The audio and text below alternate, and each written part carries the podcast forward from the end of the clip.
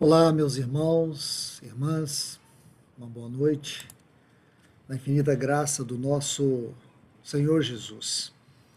É uma grande alegria para mim, mais uma vez, estar aqui por meio dessa ferramenta para lhes transmitir a palavra do Senhor. Tivemos um problema de conexão aqui com a ferramenta e por essa razão o os irmãos de Londrina não vão fazer aqui a introdução. Vamos direto à, à palavra. Sabemos que tudo está em conformidade com a soberana vontade do Senhor. E é nisso que nós descansamos e é aí que nós confiamos. Meu encargo aqui nessa noite é compartilhar sobre os 300 de Gideão. Em algumas versões está Gideão, outras versões Gedeão, mas esse não é o problema aqui. Os 300 de Gideão é uma figura desses remanescentes, desses vencedores, dessa igreja vencedora, no atual momento que nós estamos vivendo, ou na eminência da volta do Senhor.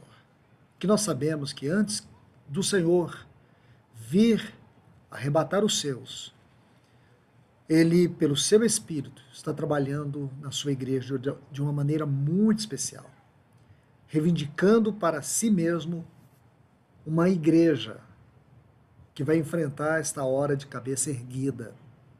E é dentro deste enfoque que eu quero compartilhar esta palavra com todos vocês. Se você tiver uma Bíblia, por favor, abra no capítulo 6 do livro de Juízes, e aí nós vamos ler os versículos 1 a 6. Livro de Juízes, vamos ler aqui o, os versículos 1 a 6. Está assim: Fizeram os filhos de Israel que era mal perante o Senhor, por isso o Senhor os entregou nas mãos dos midianitas por sete anos.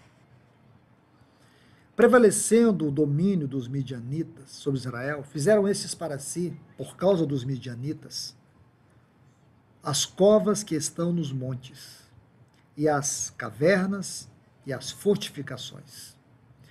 Porque cada vez que Israel semeava os midianitas e os amalequitas, como também os povos do Oriente, subiam contra ele. E contra ele acampavam-se, destruindo o produto da terra, a vizinhança de Gaza, e não deixavam Israel sustento algum, nem ovelhas, nem bois e nem jumentos. Pois subiam com os seus gados e tendas, e vinham como gafanhotos, em tanta multidão que não se podia contar nem a eles, nem os seus camelos, e entravam na terra para destruir. Assim, Israel ficou muito debilitado com a presença dos midianitas. Então, os filhos de Israel clamaram ao Senhor. Vamos ao momento de oração. Pai, em nome de Jesus, Senhor, nós te entregamos esse tempo com a tua palavra. Dá-nos um coração reverente na tua presença. Um coração que se dispõe a te ouvir.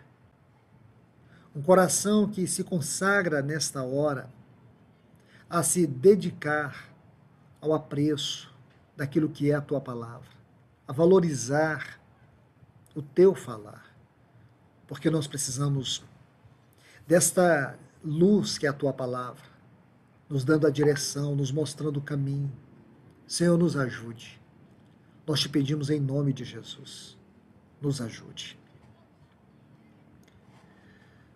Amém, meus irmãos, irmãs. Que o Senhor possa, de uma maneira extraordinária, falar aos nossos corações.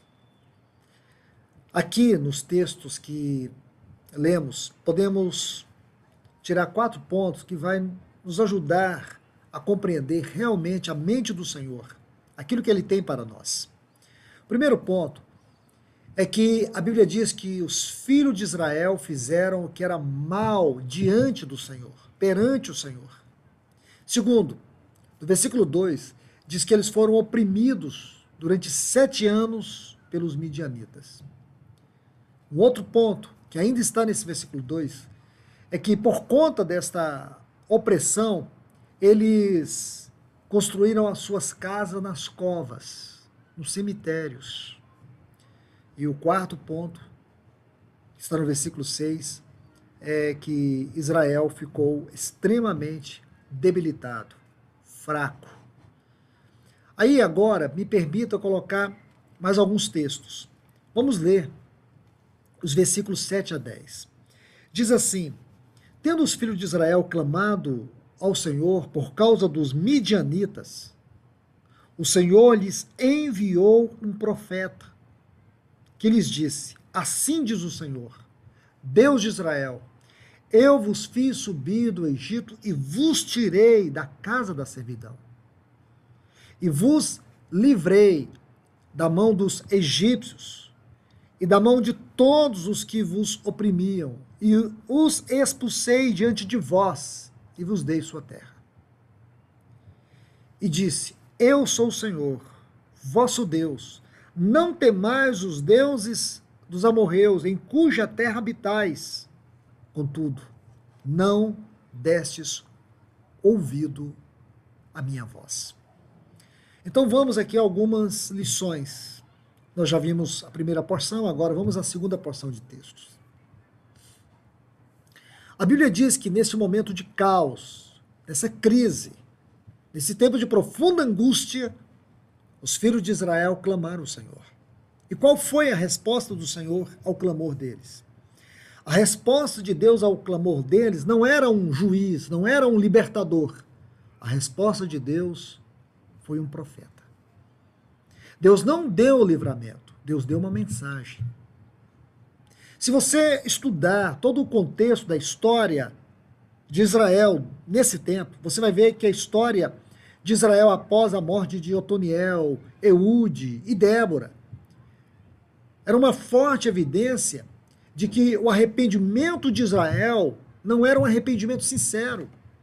Se você estudar todos esses períodos anteriores a, a esse momento aqui do capítulo 6, eles não tiveram um arrependimento sincero. Então você vê que Deus enviou o quê? Um profeta e não um libertador. Porque eles precisavam ser convencidos do verdadeiro arrependimento. Israel teve remorso e não arrependimento. Por isso o Senhor lhes entregou nas mãos dos midianitas por sete anos. Meus irmãos e irmãs, aqui nós temos um ponto a considerar.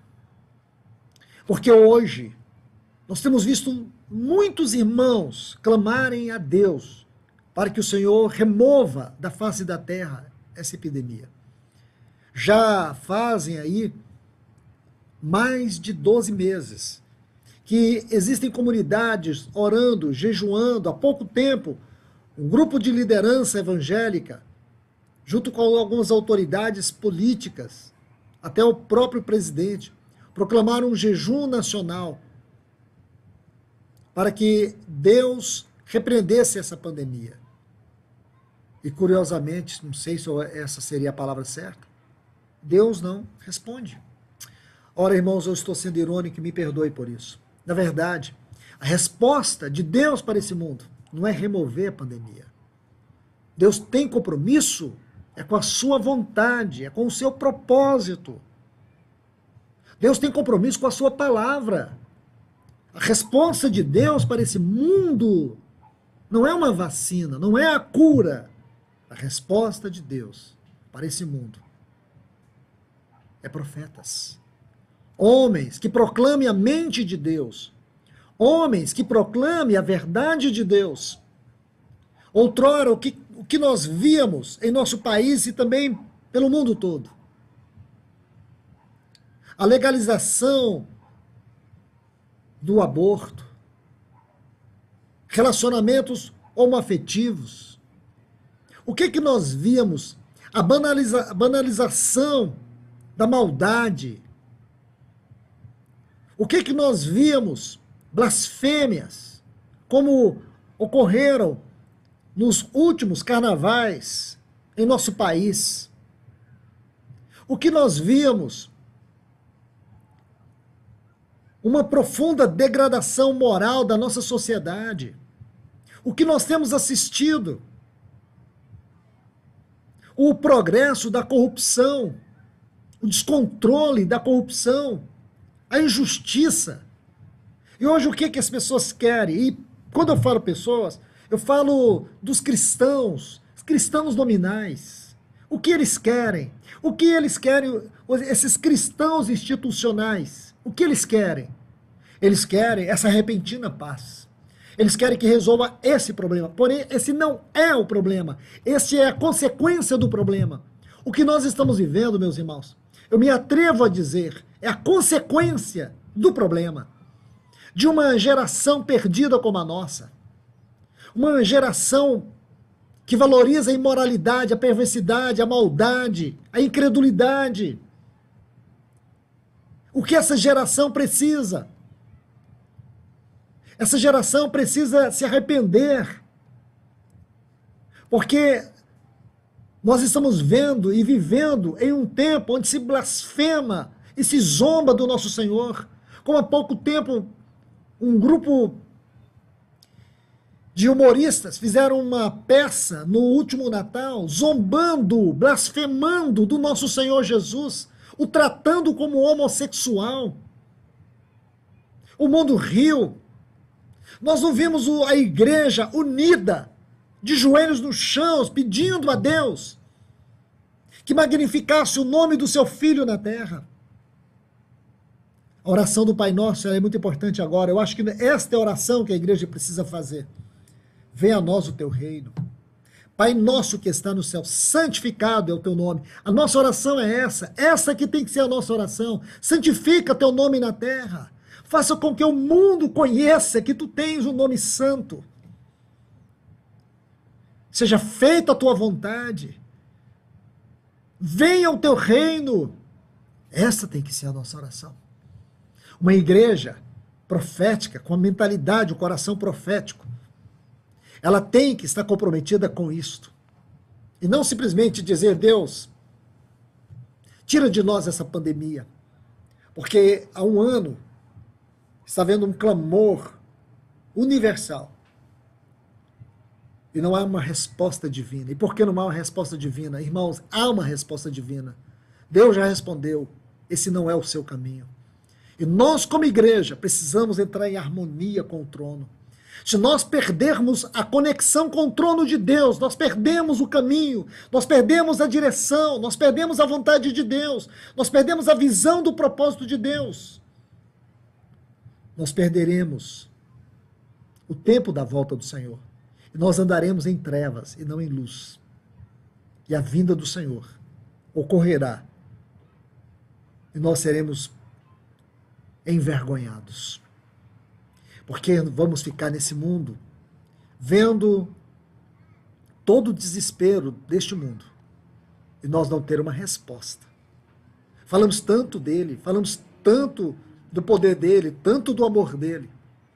E vamos ser condenados com o mundo, como está em conformidade com 1 Coríntios capítulo 11, a partir do versículo 23, quando Paulo fala da mesa do Senhor, aqueles que comem sem discernir o corpo, aqueles que não discernem o corpo, aqueles que comem indignamente, aqueles que tratam e banalizam as coisas sagradas, serão condenados com o mundo. Então você vê aqui no tempo de Gideão, Deus enviou um profeta. Um profeta que lembrasse a eles o que era o verdadeiro arrependimento. Porque a nação de Israel tinha remorso e não arrependimento. Irmãos, há uma grande diferença entre arrependimento e remorso. Remorso é a tristeza pelas consequências do pecado e não pelo pecado. Você tem que saber isso no remorso, não existe a tristeza pelo que o pecado é. Não existe tristeza porque o pecado aflige o coração de Deus. Meus irmãos, Não nos entristecemos porque o pecado profana nosso relacionamento com Deus. E sim pelas consequências daquilo que ele provocou em nossa vida. E sabe o que é isso? Remorso. Esse é o remorso.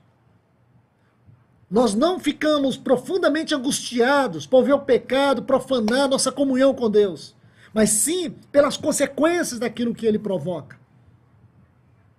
Amados irmãos e irmãs, precisamos reconhecer em nós mesmos a diferença entre as incorreções normais que ocorrem em nossa peregrinação espiritual, aquilo que podemos chamar os pântanos, os atoleiros, um padrão repetitivo de fracasso que nos mostra a falta de progresso ou do progresso ascensional verdadeiro, da maturidade espiritual.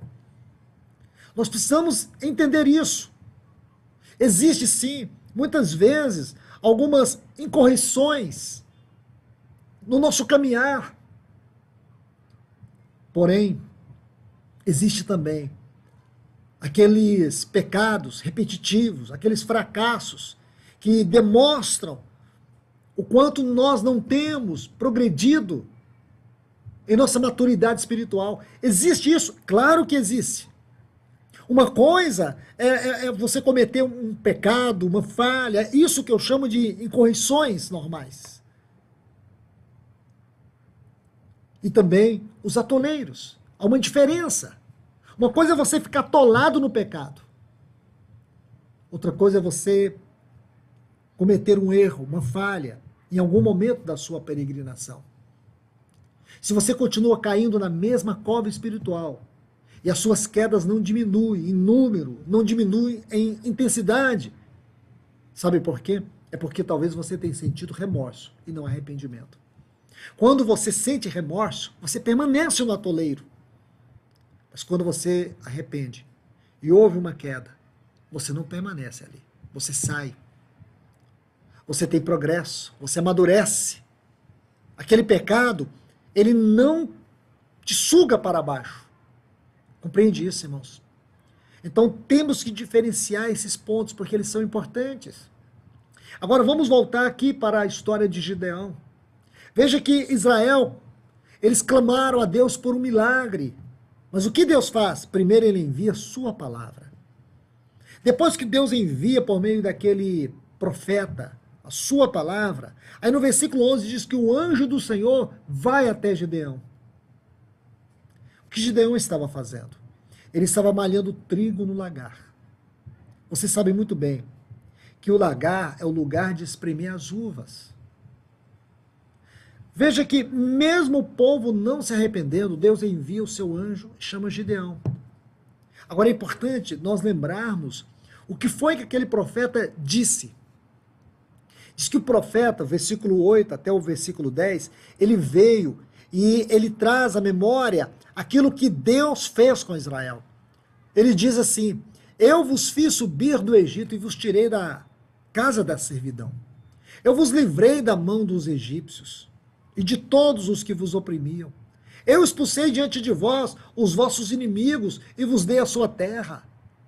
Aí no versículo 10, o Senhor diz assim: Eu sou o Senhor, vosso Deus. Não temais os deuses dos amorreus, em cuja terra habitais. Aí ele termina, aqui no versículo 10, com tudo, com tudo que eu fiz, com todo o livramento, com tudo que eu pude dar de mim mesmo. Porque nessa frase, eu sou o Senhor.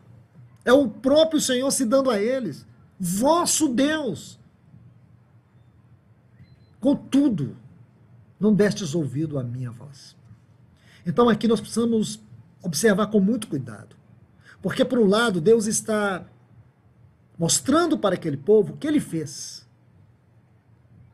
Mas a resposta que Deus queria desse povo não era que eles apenas se relacionassem com Deus por aquilo que Deus fizera. A única coisa que Deus esperava deles é que eles pudessem ouvir, dar ouvido. Dar ouvido é obedecer a sua palavra. Meus irmãos e irmãs, eu creio que este ponto abre para nós um caminho de aplicações espiritual. Porque nós sabemos que Deus ele está tratando com o mundo. Se você nega isso, você está na contramão do tempo de Deus, da vontade de Deus. Você está na contramão da palavra de Deus. A Bíblia fala do dia do Senhor. Quando a Bíblia fala sobre esse dia, o dia do Senhor, fala de uma maneira doutrinária. Começa em Isaías capítulo 2 e o versículo 12. Quando diz que o dia do Senhor dos Exércitos será contra todo soberbo, contra todo altivo, contra todo aquele que se exalta, para que seja batido. Aí depois, em Isaías 13, versículo 6, diz que está perto o dia do Todo-Poderoso, diz que esse dia ele vem com assolação. Nesse mesmo capítulo 13 de Isaías, o versículo 9, Isaías diz: Eis que vem o dia do Senhor, dia cruel, com ira ardente e furor, para converter a terra em assolação e dela destruir os pecadores. Aí depois, lá no livro de Joel, nós vemos novamente essa frase, quando diz assim, capítulo 1, versículo 15: Ah, que dia! Porque o dia do Senhor está perto e vem como assolação do Todo-Poderoso. No capítulo 2, versículo 11, a parte final deste versículo diz assim: Sim, grande é o dia do Senhor e muito terrível. Quem poderá suportar? Aí depois você tem Amós, capítulo 5, versículo 18. Versículo 20 também, desse mesmo capítulo 5. Aí em Obadias, capítulo 1, versículo 15, novamente, você vai ver essa frase, o dia do Senhor. Aí, lá no livro de de Joel, capítulo 2, versículo 11, eu quero só pegar um ponto aqui que para mim é muito importante e fazer uma configuração de três textos. Joel 2:11, Malaquias 3:2 e Lucas 21:36, sobre esse dia do Senhor. Joel 2:11 fala assim: O Senhor se levanta. A voz do Senhor dos exércitos se levanta, porque muitíssimo grande é o seu arraial porque é poderoso quem executa as suas ordens. Sim, grande é o dia do Senhor, muito terrível. Quem poderá suportar? Essa pergunta que você precisa entender. Grande é o dia do Senhor e muito terrível. Quem poderá suportar? Malaquias capítulo 3, versículo 2. Malaquias 3, 2 diz assim: Mas quem poderá suportar o dia da sua vinda? E quem poderá subsistir quando ele aparecer? Aí, Lucas, capítulo 21, versículo 36, está assim: Vigiai, pois, a todo tempo, orando, para que possais escapar de todas essas coisas que têm de suceder e estar em pé na presença do Filho do Homem. Então, meus irmãos, deixe-me colocar aqui de maneira didática. Nos primeiros textos, eu li sobre o dia do Senhor, começando lá em Isaías capítulo 2. Porque quando a Bíblia fala do dia do Senhor, fala de um tempo do juízo de Deus sobre as nações. Esse tempo, de maneira particular, eu vejo que ele começa com esse princípio das dores e vai se intensificar. Nós não sabemos quando, e nem estou dizendo que é agora, porém é inegável que é um tempo de angústia generalizada sobre os quatro cantos dessa terra. Nunca vimos e nem ouvimos falar em nossa geração tanto de mortes. Nunca vimos e nem ouvimos falar de tantas perdas de vidas. É impossível você encontrar uma pessoa que não conheça ou que não tenha perdido um parente. E nós vamos dizer que isso é circunstancial? É simplesmente algo momentâneo? Não. É impossível. Nunca mais a nossa geração será a mesma. Se chegarmos ao final dessa pandemia, obtendo total sucesso sobre esse vírus, nunca mais. Meus irmãos e irmãs, consequências que poderão durar por muitos e muitos anos ainda. Consequências psicológicas, consequências neurológicas, consequências físicas, consequências financeiras. Tudo proveniente desse tempo que nós estamos vivendo. Então não quero aqui sensacionalizar e nem tampouco me atrever a dizer que nós estamos vivendo o tempo do dia do Senhor. Mas também não quero esconder de vocês que, de maneira pessoal, eu creio que nós entramos numa fase profética de muito significado, que ela poderá sim se intensificar. Poderá haver um momento de paz, onde tudo pode voltar à normalidade, porém, como a Bíblia diz, quando dizeis paz, paz virá repentina destruição.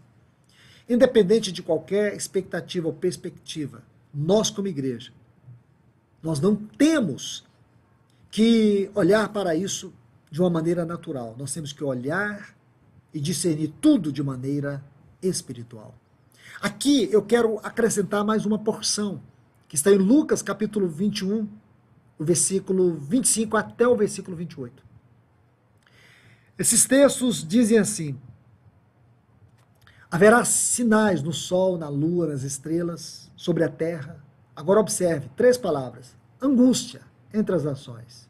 Segunda palavra, perplexidade por causa do bramido do mar. E terceiro, eu quero que você observe aqui, mais abaixo, no versículo 28. Ora, ao começar essas coisas a suceder, exultai. Está vendo aqui? Permita-me acrescentar mais uma. E erguei a vossa cabeça, porque a vossa redenção se aproxima. Então vou ler o, o, os textos todos. Versículos 25 até 28. Diz assim: Haverá sinais do sol, da lua, das estrelas, sobre a terra, angústia entre as nações em perplexidade por causa do bramido do mar e das ondas. Aqui faço uma pausa, depois eu vou ler os demais textos. Observe bem, a palavra sinais aqui no versículo 25, o sentido é de uma ocorrência incomum que transcende o curso normal da natureza. Outro vocábulo aqui nesse versículo 25 é angústia, que traz o sentido de aperto, sofrimentos. Depois, perplexidade, a ideia dessa palavra, segundo o texto original, é não saber o que decidir ou o que fazer. É estar perdido numa situação. Se você pegar Apocalipse capítulo 17, essa frase, por causa do bramido do mar e das ondas, tanto em Apocalipse 13 como Apocalipse capítulo 17, você vai ver que o agitar das águas significa de maneira profética multidões se debatendo, multidões em perplexidade, multidões em angústias.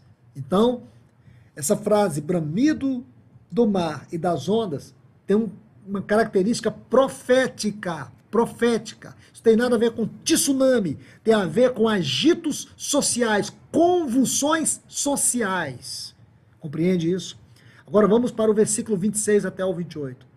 Haverá homens que desmaiarão de terror pela expectativa das coisas, que sobrevirão ao mundo. Então está vendo aqui que a sequência desse texto, desse versículo 26, concorda com essa frase perplexidade por causa do bramido do mar e das ondas? Nós estamos lendo profecia, meus irmãos. Capítulo 24 de Mateus, o capítulo 13 de Marcos, o capítulo 21 de Lucas, nós conhecemos como o Apocalipse sinóptico, em referência a esses três evangelhos. Agora volte, versículo 27. Então se verá o filho do homem vindo numa nuvem, com poder e grande glória. Agora observe o versículo 28. Ora, ao começar estas coisas suceder, aqui as duas palavras, exultai e erguei a vossa cabeça, porque a vossa redenção se aproxima. Meus irmãos e irmãs, primeiro, observe a palavra exultai aqui nesse texto, versículo 28.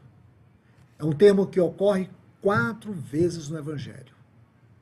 Lucas 13, 11, e depois nós temos João, capítulo 8, versículo 7 e versículo 10, e aqui nesse texto. O significado é levantar-se ou erguer-se. Em Lucas, capítulo 3, versículo 11, é um texto que de forma cristalina sublinha para nós o sentido dessa palavra em conformidade com o texto original. E eu quero ler esse texto. Está assim, Lucas capítulo 13, versículo 11. E veio uma, ali uma mulher possessa de um espírito de enfermidade, havia já 18 anos, e andava ela encurvada, sem de modo algum poderá endireitar-se. Esta palavra, endireitar-se. Amados irmãos e irmãs, a lição que aprendemos é que, quando essas coisas começarem a acontecer, devemos endireitar tudo aquilo que em nós não passou pelo trabalho da palavra e da cruz deve ser tratado. Devemos pedir a Deus que seu Espírito nos convença do pecado, da justiça e do juízo hoje, pois o dia do Senhor se aproxima. E hoje estamos vendo o trovejar de Deus por meio daquilo que nós podemos até mesmo denominar princípio das dores em nossos dias. Agora, meus irmãos e irmãs, permita-me analisar a última palavra, aqui no versículo 28. Erguei, erguei a vossa cabeça. Esta palavra erguei, ela traz a ideia, em conformidade com o grego no texto original, de levantar os olhos, de tomar posição. Então, a exortação que nós encontramos nessa palavra, diante dos acontecimentos descritos nesses textos de Lucas capítulo 21, é que devemos nos levantar e tomar uma posição. Está vendo aqui, irmãos? É hora de nos posicionarmos com mais firmeza diante do Senhor por causa da Sua palavra. Nós não podemos, de maneira alguma, ficar assistindo tudo o que está acontecendo e permanecermos acomodados, ignorando aquilo que realmente está ocorrendo. Meus queridos irmãos, irmãs, nós precisamos ter uma consciência profética, nós precisamos ser uma igreja profética.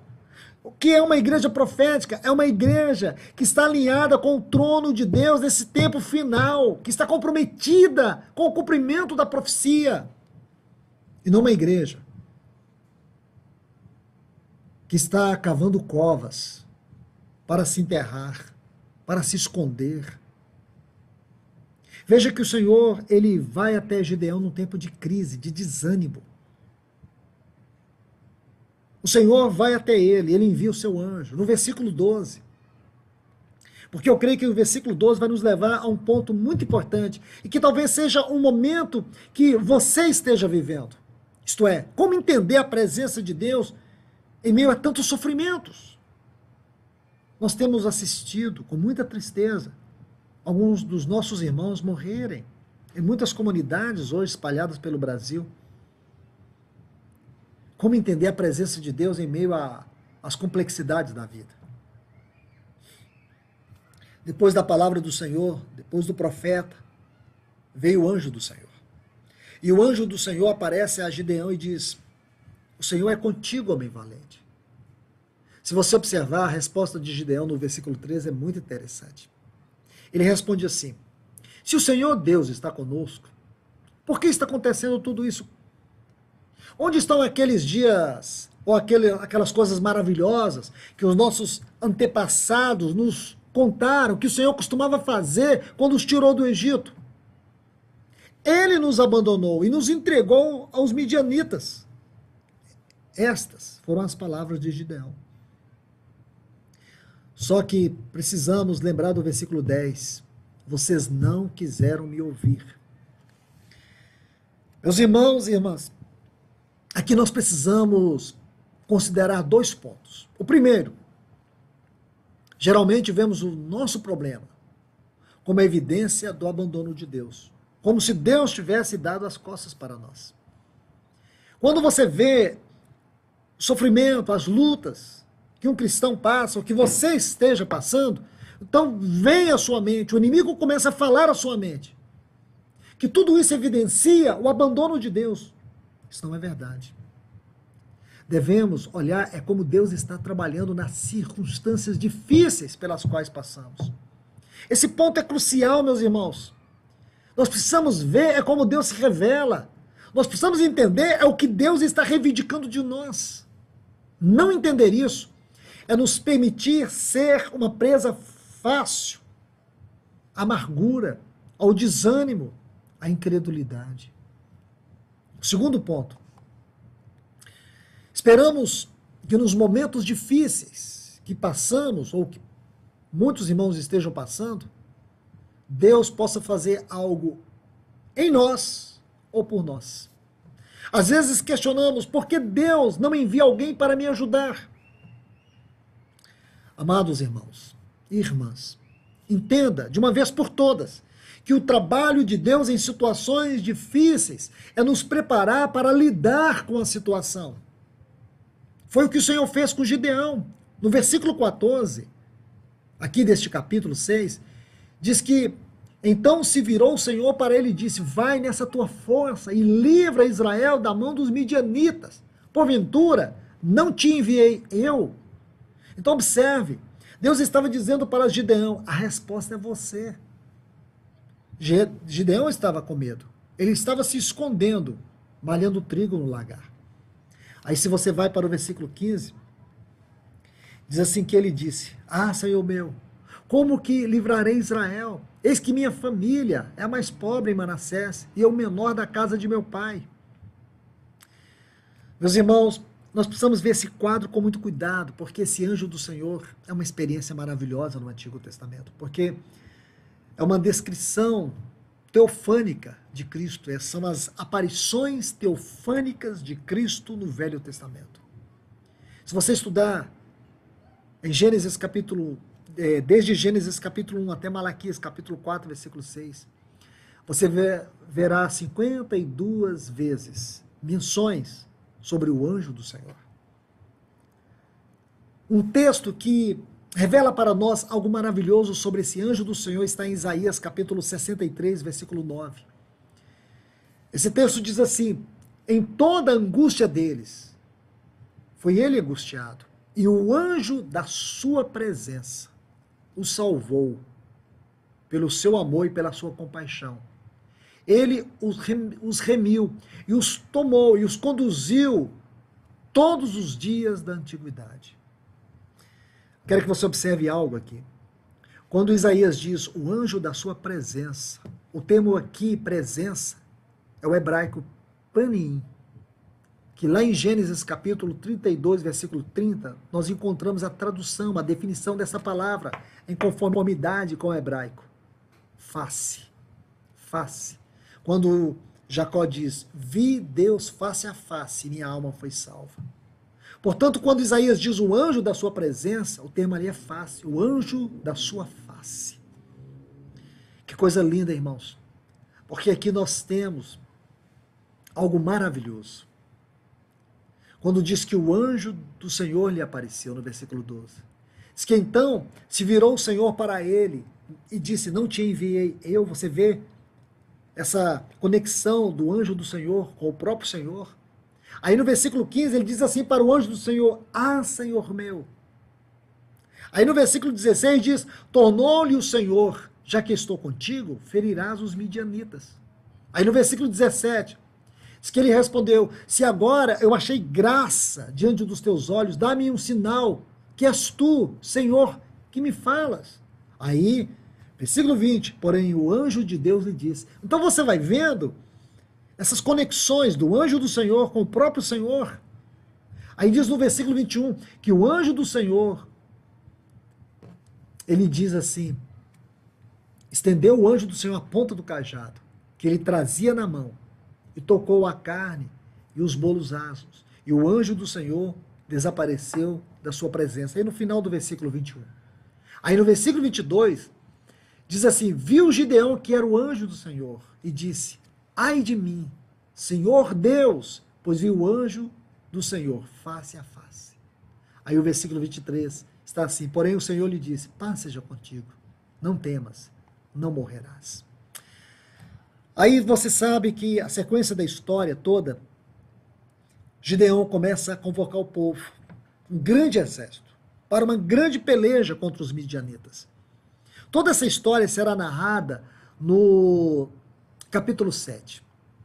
Eu quero eu quero ler com vocês aqui os versículos 1 a 7, para que a gente possa caminhar nessa história tão linda, de tantas lições, de tantos aprendizados. Vamos ler Juízes capítulo 7, o, do versículo 1 ao versículo 7.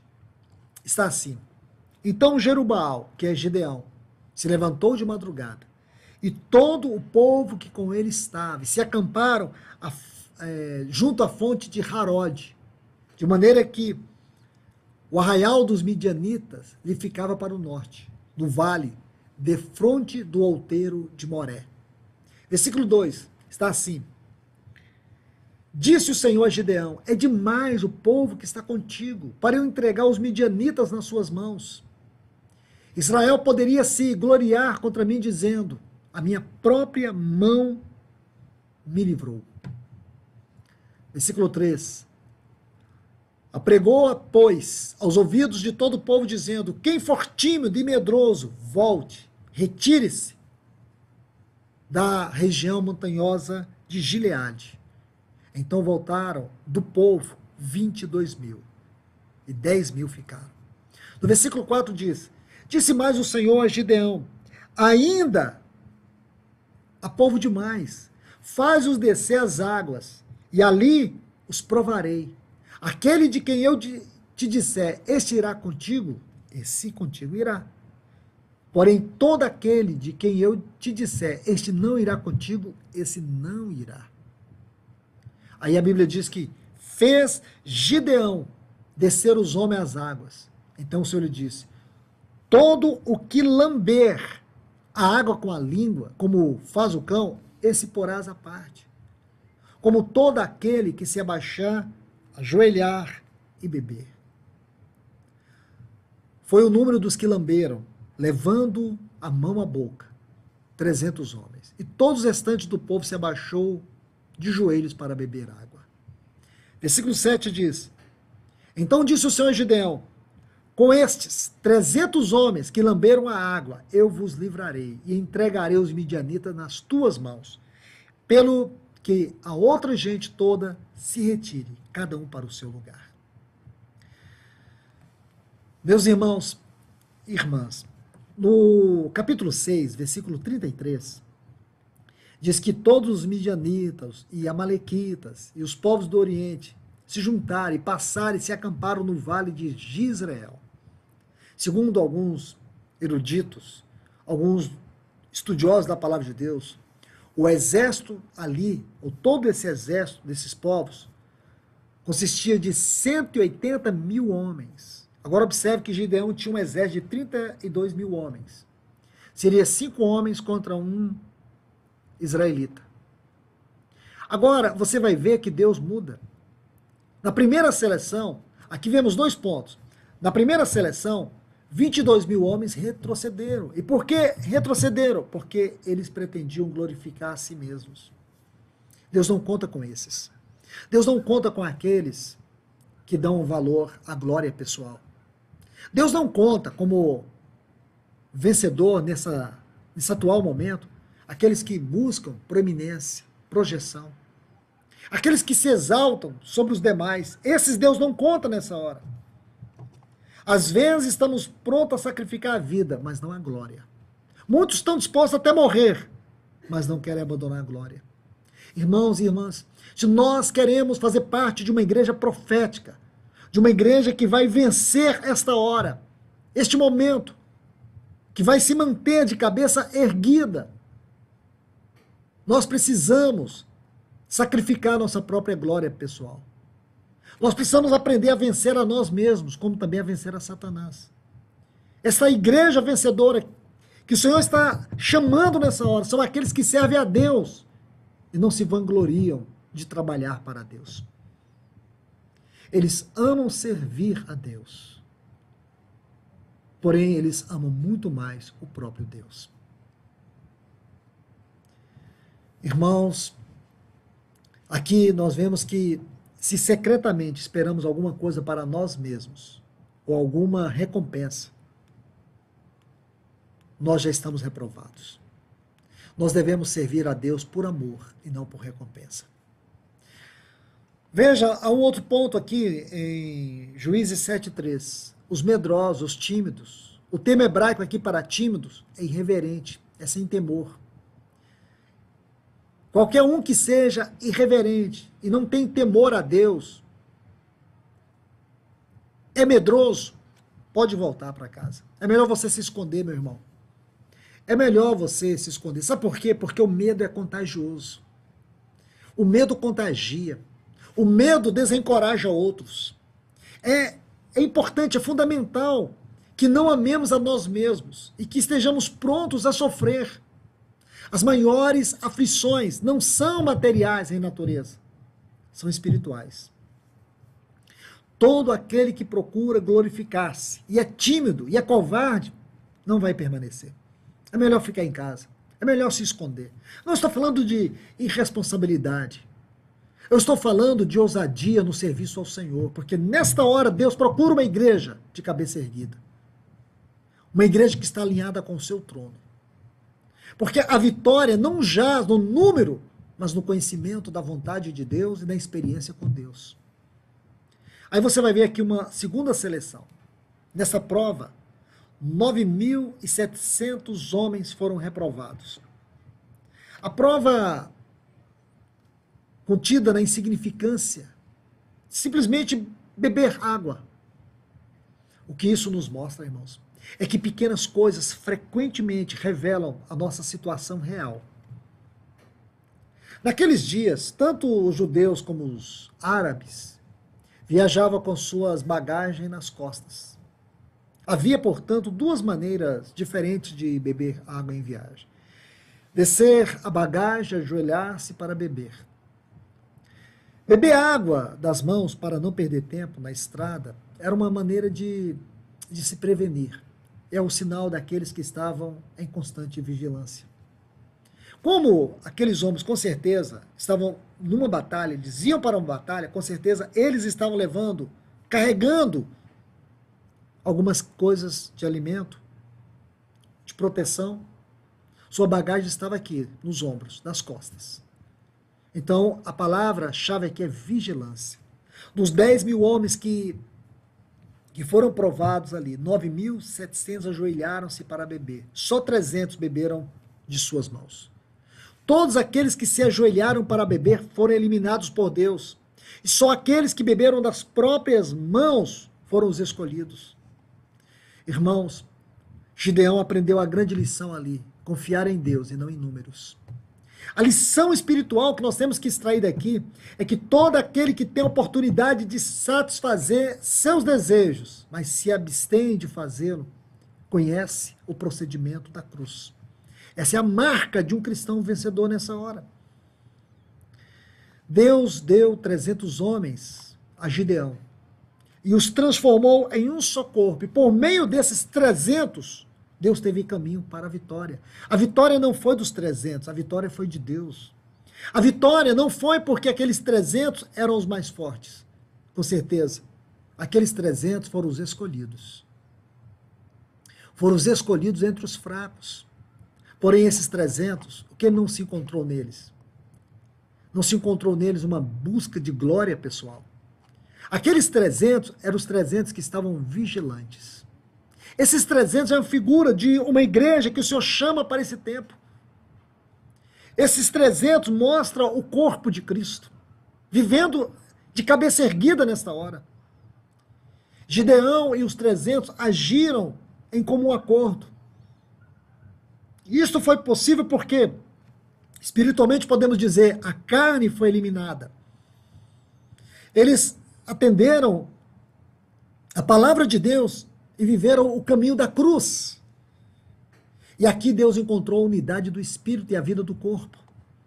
Os 300 lutaram e todos os filhos de Israel saíram para perseguir os inimigos. Os 300 lutaram e toda a nação colheu os frutos. Deus busca uma vanguarda nesta hora. Meus irmãos e irmãs, Deus procura uma vanguarda no meio do seu povo. Deus procura uma vanguarda que vá à frente. Deus procura uma vanguarda que tenha coragem de viver o verdadeiro evangelho nesta hora. Porque se nós não estamos dispostos a viver este evangelho nessa hora, vamos nos acovardar, retroceder e o corpo perece. Então, meus irmãos e irmãs, esta é uma palavra de encorajamento a todos vocês, onde quer que você esteja nessa hora. Receba esta palavra como vida. Receba esta palavra para que você não tenha nenhuma disposição de retroceder, mas de avançar, de estar onde Deus quer que você esteja, de viver como o Senhor quer que você viva.